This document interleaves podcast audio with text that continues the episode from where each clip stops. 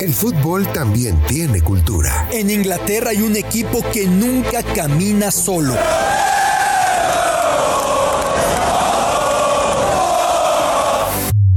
En Argentina se vive el fútbol con una pasión única. En Brasil se juega con ritmo, con jinga, algo tomado de la capoeira. En México lo disfrutamos con nuestro muy particular folclore.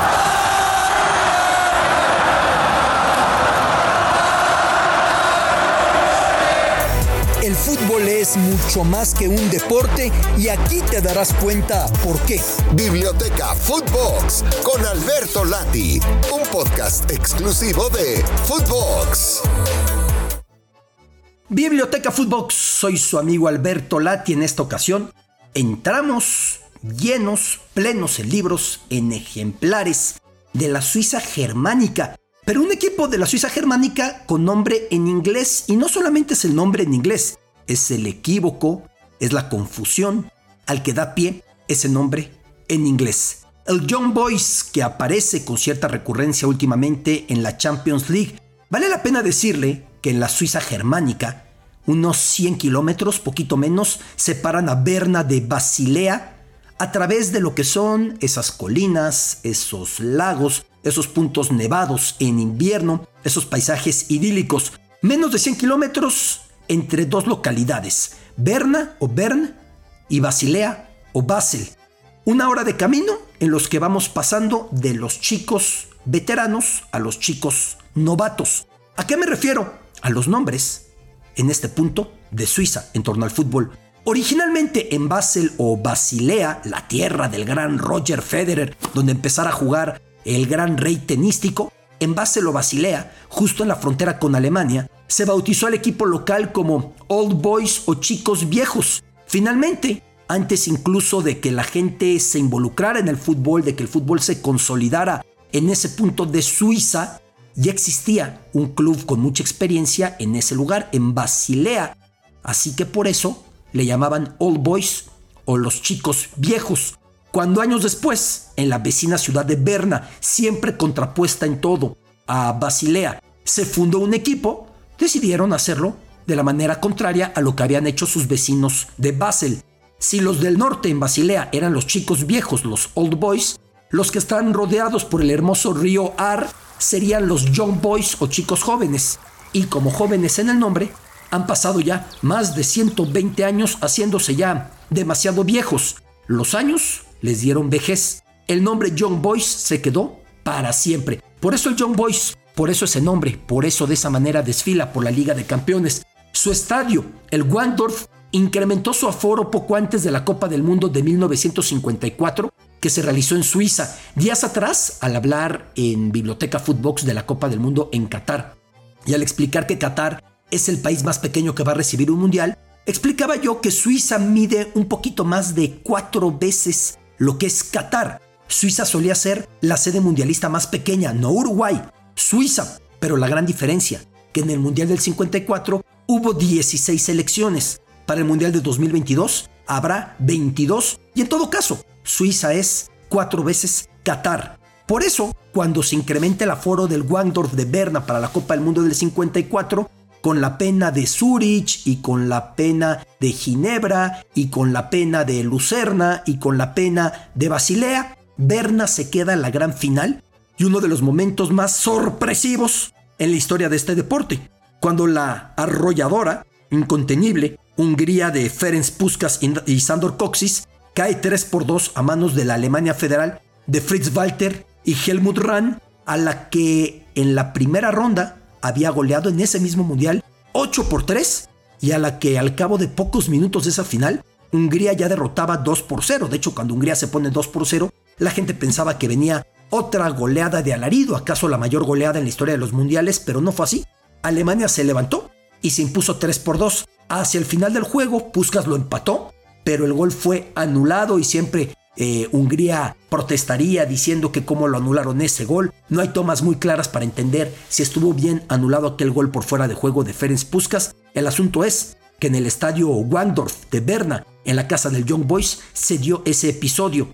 La torre ante el estadio fue testigo de ese episodio, una torre que ahí se mantiene, una torre en torno a la cual se reerigió el estadio, quedando ya muy moderno y que ya fue utilizado, por cierto, en la Eurocopa de Naciones de 2008 que Suiza compartiera con Austria y que lleva en las gradas las iniciales YB por Young Boys. Bajo el césped del estadio Wangdorf se encuentra un centro comercial que se denomina Wangdorf Shopping Mall, retomando el viejo nombre del estadio, hoy tiene otro nombre por patrocinio. Es decir, hicieron debajo un eh, imponente centro comercial porque se encuentra en pleno centro de Berna, de Bern. En cuanto a los chicos jóvenes, los Young Boys, pues se han convertido en la gran potencia del fútbol de Suiza, incluso por encima de sus acérrimos rivales donde jugaran antes los Old Boys, los chicos veteranos o chicos viejos. Lo de Basilea, vecinos de Berna, tiene otras connotaciones, porque llevar Basilea como nombre de una ciudad implica, por decirlo menos, menos, menos, presión, carga histórica. Basilea deriva, la palabra Basilea deriva del término con el que los antiguos helenos, incluso ya con Alejandro Magno hacia el 300 a.C., denominaban a los monarcas.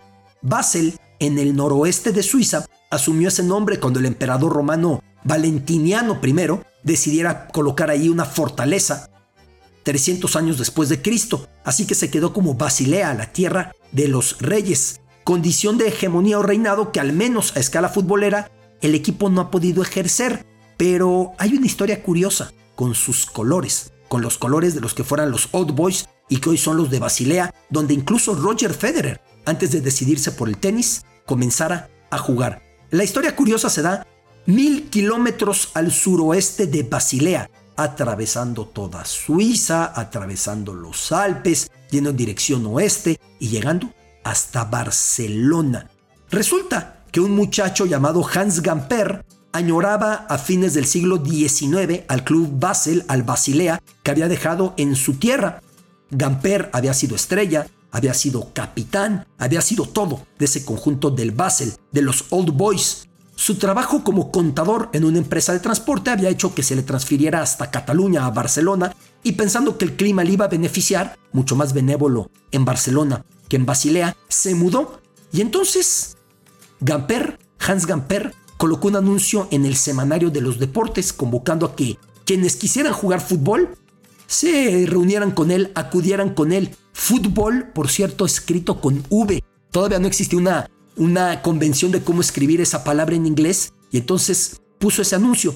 Acudieron algunos a la cita preguntando por Hans Camper, porque escribieron también mal su nombre. En vez de Hans Gamper pusieron Hans Camper. Lo que no cambió fue que los muchachos que llegaron a encontrarse con Gamper terminarían siendo junto con él, junto con ese patriarca de Basilea, los fundadores del Barça y utilizando colores azulgrana. ¿Por qué los colores azulgrana? Pensemos en la bandera catalana, no lleva esos colores. Los colores azulgrana idénticos a los del Basel, así que quedaron hermanadas esas dos localidades. Basilea, donde pensando grandes personajes han creado, pensemos en Erasmo de Rotterdam, en Friedrich Nietzsche, el filósofo, en Hermann Hesse, el escritor, una tierra de ideas, incluso pensando en Roger Federer, quien naciera en el Hospital Cantonal de Basilea. Lo de cantonal es como se denominan los municipios en Suiza, los cantones. Eh, este Roger Federer que se afiliara al equipo de Basilea, al equipo Concordia Basel, y después pasara a una academia de tenis, y que a la fecha él insiste, para mí, Basilea es claramente mi casa. Después de todo, hablo en el dialecto alemán de Basilea, nací y crecí ahí, me sé cada ruta en camión, coche, bicicleta o pie. El rey Roger, tan futbolero, que jugara en esa Basilea, en esa tierra de los Old Boys, contrapuesta menos de una hora en coche a sus vecinos con los que hay una gran rivalidad, los de Berna, donde juegan los Young Boys de esta Champions League. Biblioteca Footbox, soy su amigo Alberto Lati. Esto es Biblioteca Footbox, un podcast con Alberto Lati, exclusivo de Footbox.